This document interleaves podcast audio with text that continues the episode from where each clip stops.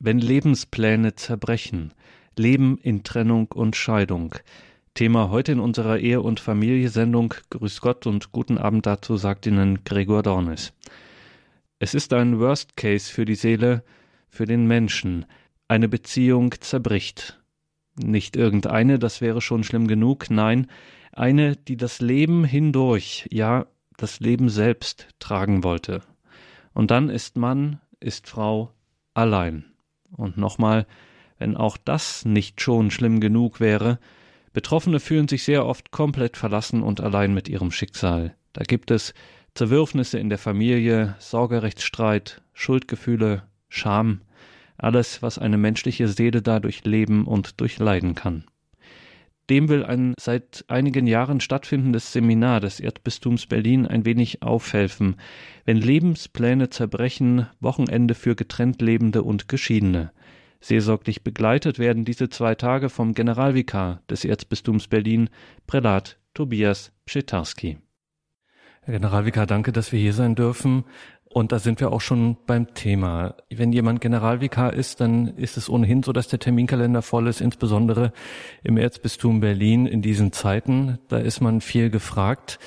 Ähm, danke dafür also zunächst, dass Sie sich hier fürs Gespräch Zeit nehmen. Und die erste Frage, die wir stellen müssen, diese Wochenenden, die in Berlin stattfinden, die Einkehrtage für Menschen, deren Lebenspläne zerbrochen sind, wie es im Titel heißt, die also in Trennung beziehungsweise auch Scheidung leben. Für diese Wochenenden nehmen Sie sich trotzdem noch die Zeit. Warum?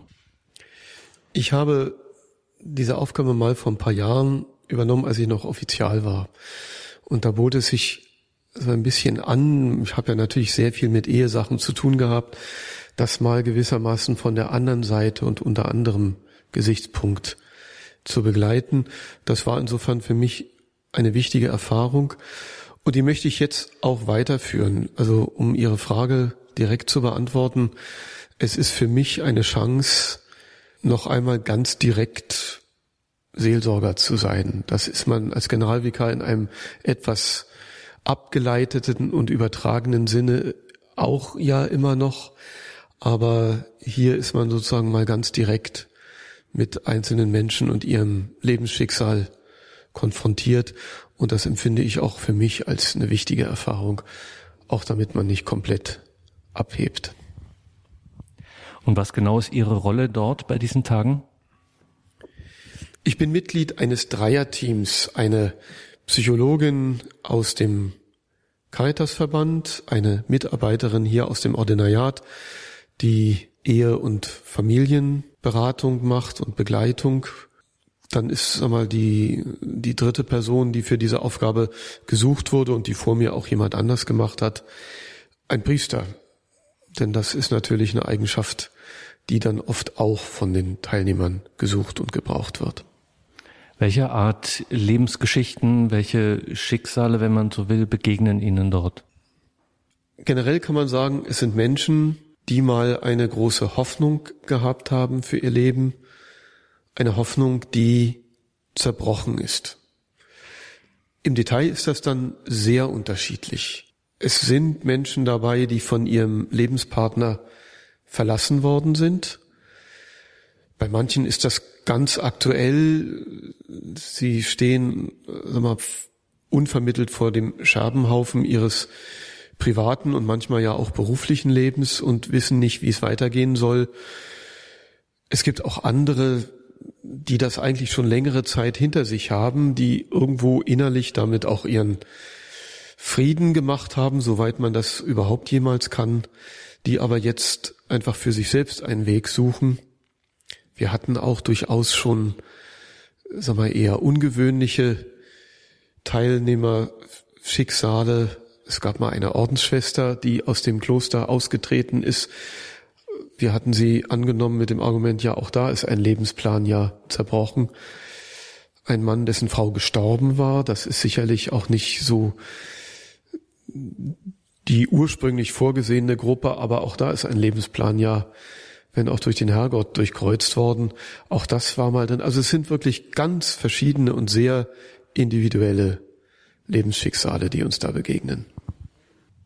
Diese Beispiele, von denen Sie uns gerade erzählt haben, das sind eigentlich die Beispiele, die man ja auch kennt und die auch die Seelsorge aktiv suchen. Es sind oftmals Menschen, die, sagen wir, eher in der Opferposition sind. Also diejenigen, die in den meisten Fällen ist es ja so, dass es Menschen sind, die nicht äh, direkt jetzt äh, versagt hätten oder wie immer man das bezeichnen will, sondern ähm, die, wie Sie sagen, unvermittelt in so eine Situation geraten und dann plötzlich vor so einem Scherbenhaufen stehen oder auch nach längerer Zeit vor einem Scherbenhaufen stehen. Wie geht denn ein Seelsorger damit um? Also einmal, natürlich gibt es auch Menschen, die aktiv ihren Partner verlassen haben aus irgendwelchen Gründen, sind jetzt nicht nur Betroffene und natürlich muss man sagen, es ist ein Allgemeinplatz, aber Verantwortung liegt meistens irgendwo auf beiden Seiten. Auf der einen mehr, auf der anderen weniger, aber man kann das nicht so richtig zuteilen, wer jetzt mehr oder weniger verantwortlich dafür ist, dass ein Lebensplan zerbrochen ist. Ich glaube, für mich wie für die anderen Begleiter ist erstmal ganz wichtig, dass unsere Aufgabe hier ja nicht ist, eine moralische Bewertung vorzunehmen, sondern diesen Menschen beizustehen und meistens muss ich sogar sagen, ist unsere Rolle eigentlich fast eher die des Hintergrunds oder derjenigen, die halt für einen, den Ablauf dieses Seminars verantwortlich sind. Die eigentliche wichtige Rolle dabei haben die Teilnehmer selbst. Ganz wichtig, das hören wir immer wieder aus den Rückmeldungen, ist, ähm, dass eben auch andere da sind, die ein ähnliches oder auch ein ganz anderes, manchmal auch als viel schlimmer empfundenes Schicksal haben. Es ist also in gewisser Hinsicht auch eine Selbsthilfegruppe, bei der ich und meine beiden Begleiterinnen eigentlich eher assistieren. Und dann stellt sich die Frage, wie, wie läuft so etwas ab? Wie laufen diese Tage in, diesen, in dieser Gemeinschaft ab? Damit, dass am ersten Tag des Seminars die Teilnehmer sich mit ihrer ganz eigenen Lebensgeschichte beschäftigen, indem sie zunächst den anderen davon erzählen, indem dann sehr ausführlich in Kleingruppen die eigene Lebens- und die eigene Beziehungsgeschichte dargestellt wird. Anhand von Symbolen geschieht das meistens nicht und auch darüber nachgedacht wird, wie es konkret weitergehen könnte. Was könnte der nächste Schritt sein? Das sind oft sehr aufwühlende Erfahrungen für die Teilnehmer und auch für mich sehr, sehr bewegende, manchmal auch erschütternde Dinge, die man dort hört, es fließen viele Tränen an diesem Tag. Am zweiten Tag wird dann eher versucht, das Ganze in eine geistliche, in einen geistlichen Horizont zu bringen. Oft vor dem Hintergrund der Emmaus-Geschichte, die in genau derselben Weise erzählt und in Symbolen dargestellt wird, wie die Teilnehmer ihre Lebensgeschichte dargestellt haben. Dann folgt eine Zeit der Reflexion, wo die Einzelnen versuchen anhand dieser biblischen Geschichte ihre eigene Geschichte zu deuten und es findet dann auch eine gemeinsame Messfeier in dieser Gruppe statt. Können Sie das nochmal erklären, den Bezug der Emmaus-Geschichte zu diesem Lebensschicksal? Es ist für mich sehr spannend zu sehen, wie so eine biblische Geschichte plötzlich nochmal eine ganz andere Bedeutung gewinnt und man trotzdem eigentlich am Kern der Sache dran bleibt. Die Jünger von Emmaus haben ja eine ähnliche Erfahrung hinter sich. Ihre Lebenspläne sind zerbrochen. Sie verlassen Jerusalem, der Ort, an dem Christus so schrecklich gestorben ist. Sie haben zwar von Auferstehungserfahrungen ersten gehört, aber sie glauben das noch nicht, sie können das nicht an sich ranlassen. Und sie reden erstmal miteinander. Das ist das, was die Teilnehmer im Seminar ja dann auch miteinander tun. Und die verschiedenen Stationen der Emmaus-Geschichte versuchen die Teilnehmer sich selbst zu verstehen, zu überlegen, an welchem Punkt dieser Erzählung sind Sie denn ganz am Anfang? Sind Sie schon weiter? Manchmal kommt auch die Erfahrung, man wechselt oft die Position, man ist plötzlich wieder ganz am Anfang, obwohl man geglaubt hat, man sei schon eigentlich fast wieder in Jerusalem angekommen. Das ist also für mich eine ganz wertvolle Erkenntnis, wie eine biblische Geschichte Menschen mit ihren Erlebnissen und, und Schicksalen helfen kann, das, was ihnen geschehen ist, geistlich zu deuten. Es fließen viele Tränen. Ähm, wenn wir Ihnen zuhören, Prelab Pschitarski, dann hat man den Eindruck, dass das, was Sie dort leisten in diesen Tagen, eigentlich Grundgeschäft im kirchlichen Alltag sein müsste. Dass äh, diese Tränen sozusagen im ganz normalen, zum Beispiel sagen wir ruhig Gemeindealltag, ähm, auch fließen könnten und an der einen oder anderen Stelle auch abgewischt werden. Wie ist das mit den Erfahrungen der Betroffenen? Findet sowas statt oder ist denen das, sagen wir es ehrlich, auch zu wenig, was sie vor Ort erleben? Es sind ja sehr unterschiedliche Teilnehmer dabei. Es gibt welche, die einen sehr engen kirchlichen Bezug haben, tatsächlich in ihrer Gemeinde auch sehr verwurzelt sind. Aber es gibt durchaus auch Teilnehmer, die kaum oder auch gar keine kirchliche Bindung haben. Es ist jetzt nicht auf Katholiken beschränkt, auch wenn wir natürlich ganz klar machen, es ist ein Angebot der katholischen Kirche.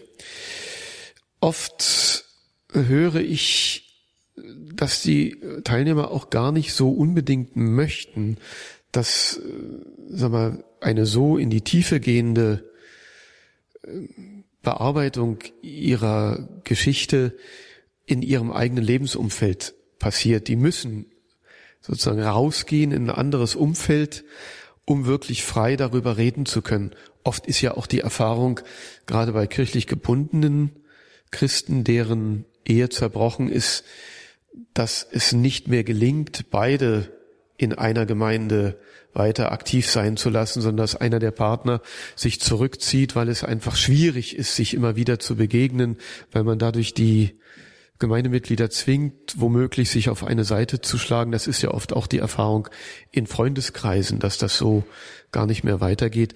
Insofern ist so eine Auszeit wichtig. Man muss aber auch sagen, das ist eine so heftige und intensive Erfahrung bei dem Seminar, das kann man auch nur anderthalb Tage aushalten. Also sowas im gemeindlichen Alltag, das wäre gar nicht, gar nicht sinnvoll.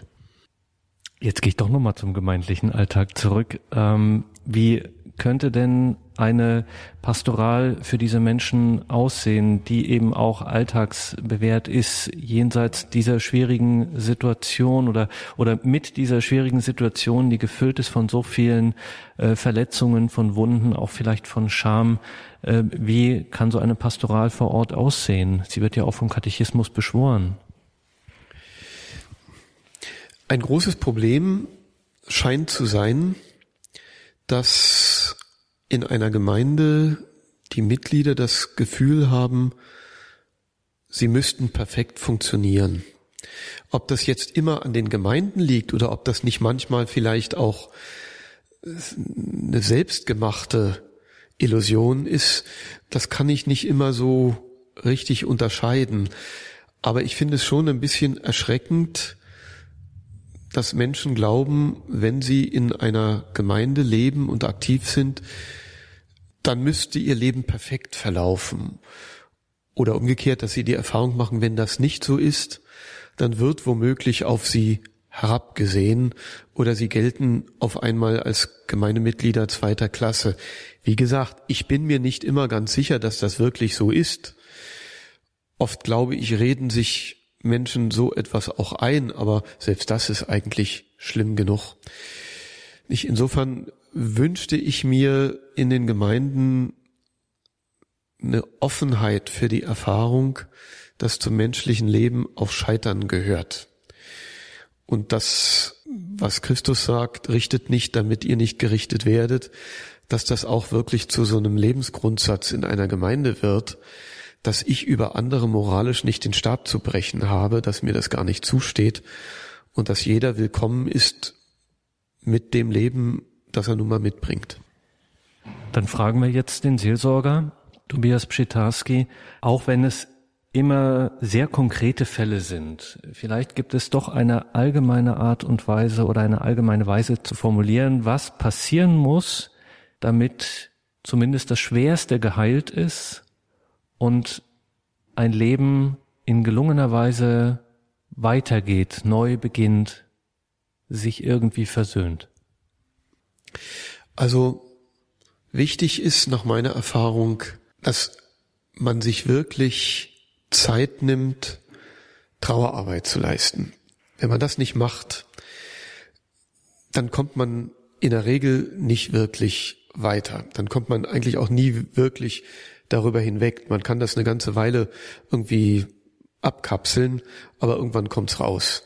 Nicht? Und das ist etwas, was die Teilnehmer auch erstmal lernen müssen. Manche haben es von sich aus gelernt, manche müssen erst dazu hingeführt werden. Dann ist sicherlich die Erfahrung,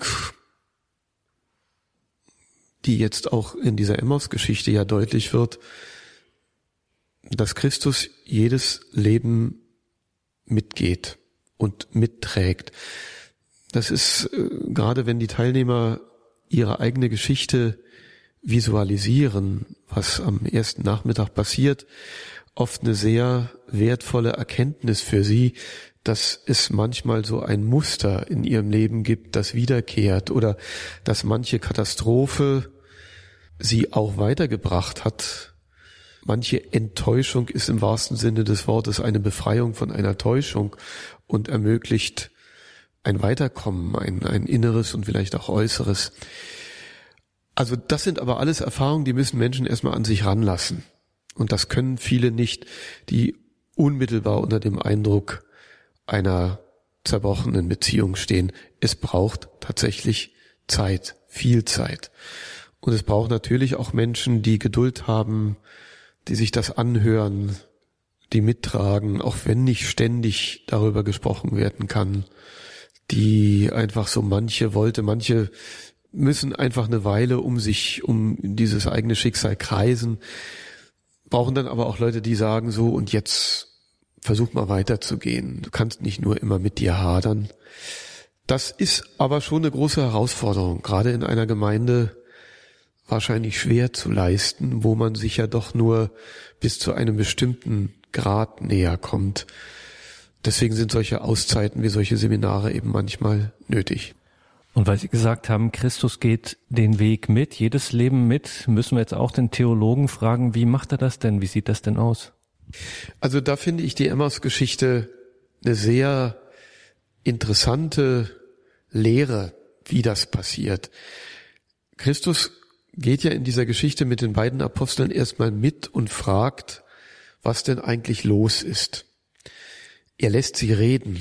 Auch übrigens eine ganz wichtige Erfahrung in dem Seminar. Nicht gleich mit einer eigenen Deutung oder, oder wichtigen Ratschlägen zu kommen, sondern erstmal zuzuhören. Das macht Christus in der Emmaus-Geschichte ja exemplarisch vor. Allerdings irgendwann ist auch Schluss mit dem Zuhören. Dann steigt er ja selbst in die Geschichte ein. Das Interessante finde ich, dass sie, obwohl er anfängt, ihnen das zu erklären, ihnen klarzumachen, dass das Ganze so geschehen musste, dass sie ihn immer noch nicht erkennen. Manchmal sind Menschen wie vernagelt und können Dinge noch nicht an sich ranlassen. Das ist auch bei diesen Ehe- und Beziehungsgeschichten oftmals so. Es kommt dann aber der Moment, wo ihnen die Augen aufgehen und sie sich im Nachhinein wundern, dass sie ihn nicht erkannt haben.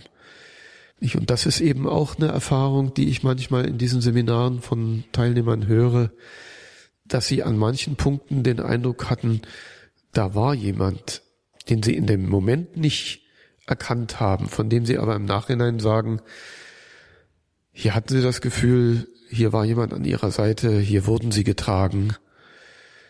Und das ist dann oftmals im Nachhinein sehr tröstlich.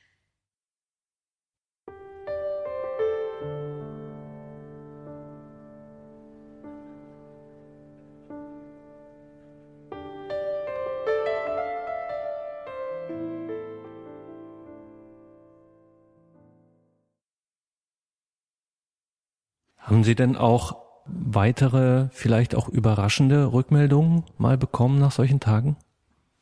Naja, natürlich gab es manchmal auch ähm, Kritik, also bis dahin, dass mal jemand sagte, hätte, war ja alles sehr schön und sehr anregend, der hätte viel mitgenommen, nur was der Pfarrer da sollte, das wusste er nicht so richtig. das sind natürlich manchmal auch, klar, sowas kommt auch mal vor, ist aber tatsächlich die große Ausnahme.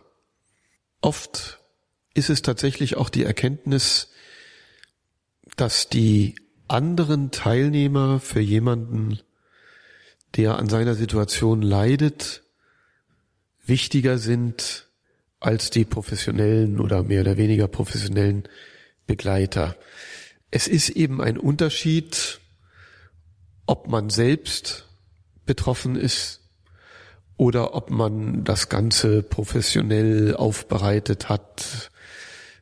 Natürlich, jeder von uns hat irgendwelche Erfahrungen auch mit solchen Lebensschicksalen gemacht in der eigenen Familie und in der eigenen Umgebung wir leben ja nicht auf einem anderen Planeten, sondern sind alle irgendwie mit betroffen. Trotzdem ist es ein Unterschied, ob ich als Priester viele Paare begleitet habe und natürlich von Lebensschicksalen weiß oder ob ich sie selbst als Teil einer Partnerschaft erlebt habe. Das muss man einfach akzeptieren. Und deswegen ist es halt so wichtig, dass diese Seminare von mehreren Menschen besucht werden, die ähnliche Erfahrungen machen. Es ist ein Unterschied. Manchmal müssen Menschen einzeln betreut werden. Das sagen wir auch Menschen, die in einer solchen Situation sind, dass sie vielleicht noch nicht so weit sind, ein solches Seminar zu besuchen. Aber an einem bestimmten Punkt ist es einfach wichtig zu erfahren, ich bin nicht allein. Es gibt eine Menge Leute, die ähnliche Erfahrungen hinter sich haben. Sie sind Generalvikar Pralat Pschetarski und ähm, wir können Ihnen auch ein bisschen, äh, sagen wir in Anführungszeichen, politische Frage nicht ersparen. Die ist aber ganz ähm, ernst und äh, legitim hoffentlich gemeint. Äh, wir leben in Zeiten, in denen gerade die Ehe äh, schwer bedroht ist, beziehungsweise wo Menschen äh, sehr viel Arbeit, wie es scheint, da rein investieren müssen, dass ihre Beziehung gelingt es ist nichts mehr so selbstverständlich. Es ist nicht so, dass man mit 18 sagt, okay, jetzt müssen wir mal schauen, dass du langsam unter die Haube kommst und Familie gründest und dann weiß man, okay, das soziale Umfeld ist halt so, dass man da irgendwie durchkommt, sondern ähm, Ehepaare sind oft auch Einzelkämpfer, sie müssen beruflich extrem flexibel sein, stehen da auch unter enormem Druck. Das heißt, Beziehungen sind immer sehr gefährdet und gerade die Kirche als Institution, so wie man sie auch wahrnimmt, da fragt man sich, wie könnte so ein Masterplan einer Kirche aussehen, äh, hier Paare nach Kräften zu unterstützen, rechtzeitig zum Beispiel Warnsignale wahrzunehmen, hier stimmt was nicht, äh, Heilungsangebote äh, zu machen und so weiter und so fort. Geht das oder geht das auf so einer allgemeinen Ebene nicht? Also einmal glaube ich, man muss schon früher ansetzen hier beißt sich ein bisschen Recht und, und die Lebenserfahrung. Ein katholischer Christ hat ja ein Recht auf eine Eheschließung, sofern ihr nicht irgendwelche Hindernisse entgegenstehen. Auf der anderen Seite habe ich als Pfarrer erlebt, als Offizial und natürlich jetzt auch bei diesen Seminaren, dass Menschen zwar gerne eine Ehe führen möchten, auch ein Leben lang führen möchten, aber gar nicht in der Lage dazu sind oder voreilig eine lebenslange Entscheidung treffen, die einfach aufgrund der Voraussetzungen wenig Chancen bietet, dass sie wirklich gelebt werden kann. Wir bieten ja für Ehepaare Ehevorbereitungsseminare an. Das Problem ist nur, Meistens werden die von solchen Leuten besucht, die schon eine gewisse Sensibilisierung für so eine Frage mitbringen. Eigentlich müssten sie vor allen Dingen von solchen Paaren besucht werden, die sich darüber noch gar keine richtigen Gedanken gemacht haben. Nur wie kriegt man das hin? Es gibt in Nachbarländern ja die Verpflichtung zu einem Ehevorbereitungsseminar, bevor man überhaupt kirchlich heiraten darf. Also ich weiß zum Beispiel in Polen ist das so. Was ich da aus, von Erfahrungsberichten höre, ist allerdings meistens, es ist eher so eine Art Katechismusunterricht zum Thema Eheschließung. Das ist nötig, weil da viele Leute auch nichts drüber wissen, natürlich. Aber viele Leute sind einfach auch von, von ihrer Beziehungsfähigkeit gar nicht so weit, dass sie so etwas leben können. Man kann sich ein Stück weit natürlich immer und muss sich auf Gottes Geist verlassen und natürlich wissen wir auch, wir können machen, was wir wollen. Ähm, als Vorbereitung eine Garantie ist auch das nicht. Aber zumindest die Ehen, die eigentlich geschlossen werden, ohne die nötigen Mindestvoraussetzungen dafür mitzubringen, denen könnte man ein bisschen begegnen. Also ist die Frage, machen wir bei uns in Deutschland Ehevorbereitungsseminare verpflichtend? Lassen wir überhaupt gar keine kirchlichen Eheschließungen mehr zu, wenn jemand nicht so wenigstens so ein Seminar besucht hat? Kann man das tun? Kann man das nicht tun? Bringt das was? Also das ist natürlich letztlich eine Entscheidung, die auf der Ebene der Bischofskonferenz gefällt werden muss und die dort auch sicher immer wieder mal Thema ist. Eine andere Frage ist die der Begleitung der schon geschlossenen Ehen. Aber da ist natürlich dann auch der Wille notwendig, begleitet zu werden. Das, das kann man im Grunde ja nicht verpflichtend machen. Äh, und auch da ist dann wieder die Erfahrung, wer solche Angebote annimmt, und das gibt es ja zum Beispiel, im Caritasverband gibt es solche Möglichkeiten. Oft gehen Leute dahin, wenn es schon zu spät ist. Ich, oder wenn ein Partner bereit ist, sich damit zu beschäftigen, aber der andere eigentlich nicht. Ich, also da weiß ich wirklich keine Lösung. Vielleicht kann eine solche Lösung wenigstens im Angebot von Ehepaaren in Gemeinden bestehen, die untereinander äh, über solche Dinge sprechen. Aber da ist natürlich schon eine große Bereitschaft zur Öffnung nötig. Und da waren wir ja eben schon mal, ist die in Gemeinden wirklich immer da? Traut man sich da sowas überhaupt?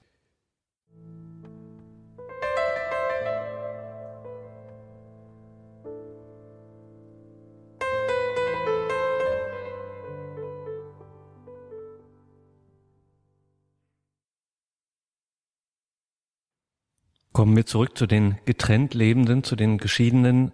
Vielfach ist die Klage zu hören und es hängt vom konkreten Fall ab, zu sagen, ist sie berechtigt oder nicht. Eine Klage ist zunächst mal ernst zu nehmen, ähm, dass sich viele vom kirchlichen Leben nicht ausgeschlossen, aber doch stellenweise an den Rand gedrängt fühlen. Wenn jetzt jemand zu Ihnen käme und sagte, Herr Generalvikar, mir geht es eben so, was würden Sie raten? Ja, da stellen Sie tatsächlich eine schwierige Frage. Also ich würde ihm als erstes sagen, eigentlich gibt es in der Kirche niemanden, der an den Rand gedrängt ist. Das kann schon mal grundsätzlich eigentlich nicht sein. Jeder und jede gehört mit ihrem Leben zu Christus, zur Familie der Christen, zur Kirche und muss sich nicht an den Rand gedrängt fühlen. Manchmal sind das ja auch so Prozesse, die haben eigentlich weniger was mit, mit Kirche und Gemeinde zu tun, sondern sind mehr soziologischer Art. Das, da gibt's dann eben so Gruppendruck. Das ist bedauerlich, aber wahrscheinlich nicht immer ganz vermeidbar. Deswegen wäre mein zweiter Ratschlag, wenn man so einen Eindruck hat, sich nicht zurückziehen, sich nicht selbst an den Rand stellen oder gar rausgehen, sondern den Mut zu haben, offensiv damit umzugehen, indem man entweder auf den Pfarrer zugeht oder auf die Gemeinde oder Pastoralreferentin oder auf andere Ehepaare, mit denen man in Verbindung steht und das Thema einfach von sich aus mutig anzusprechen. Natürlich muss man sich immer ein bisschen äh, die Augen schärfen, wen man da ansprechen kann und wen nicht. Es gibt Leute, die sind damit schlicht überfordert. Das muss man akzeptieren. Aber es gibt immer auch Leute, die damit umgehen können und die vielleicht auch gerne helfen würden, sich nur von sich aus nicht trauen. Also da rate ich zu mehr Mut. Ich gebe aber zu, gerade in so einer ersten Phase nach dem Zerbrechen einer Ehe ist das für viele kaum leistbar. Da sind dann andere Fragen vielleicht auch erstmal wichtiger. Vielleicht braucht man auch eine Zeit, tatsächlich, wo man sich ein bisschen zurückziehen muss und sich erstmal neu sortieren muss. Das darf es, glaube ich, auch ruhig geben. Nur dass man den, den Absprung dann rechtzeitig findet, auch wieder zurückzukehren oder meinetwegen auch in eine andere Gemeinde zu gehen, wenn man die Erfahrung gemacht hat, in meiner alten Gemeinde geht das nicht mehr. Ja, dann den Mut zu haben, sich einen anderen Ort zu suchen, wo es vielleicht leichter fällt, mit dem eigenen Lebensschicksal umzugehen. Kommen wir nochmal zu den Rückmeldungen, zu den, gibt es Echos, die Sie besonders überraschen oder auch freuen?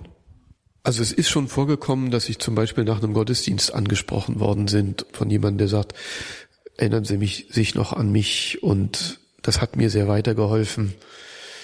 Ich bin jetzt mit meinem Leben einigermaßen ins Reine gekommen und da hat mir auch das Seminar dabei geholfen. Also bitte bei aller Bescheidenheit, wir können natürlich nur eine Hilfestellung leisten und das Seminar löst keine Probleme, aber es ist ein Schritt für viele und manchmal gibt es so Rückmeldungen auch nach Jahren noch, die, die mir zeigen, das ist ein gutes Angebot, was wir da machen, ein wertvolles. Ein bisschen schade ist, dass es auch ein sehr seltenes Angebot ist. Vielleicht kann ich das auch noch zum Schluss sagen. Es gibt sowas im kirchlichen Raum ganz wenig. Wir haben Leute, die zum Teil weit, weit entfernt anreisen, um an solchen Seminaren teilnehmen zu können. Und wir haben eben auch eine Teilnehmerbegrenzung. Wenn wir uns wirklich intensiv mit den Lebensschicksalen auseinandersetzen wollen und auch müssen, damit das überhaupt Frucht bringt, dann können wir nicht mehr als maximal zwölf Teilnehmer zulassen sonst kommt der Einzelne nicht zu seinem Recht. Also hier würde ich mir wünschen, dass in kirchlichem Raum mehr passiert, dass vielleicht auch mehr Diözesen solche Angebote machen.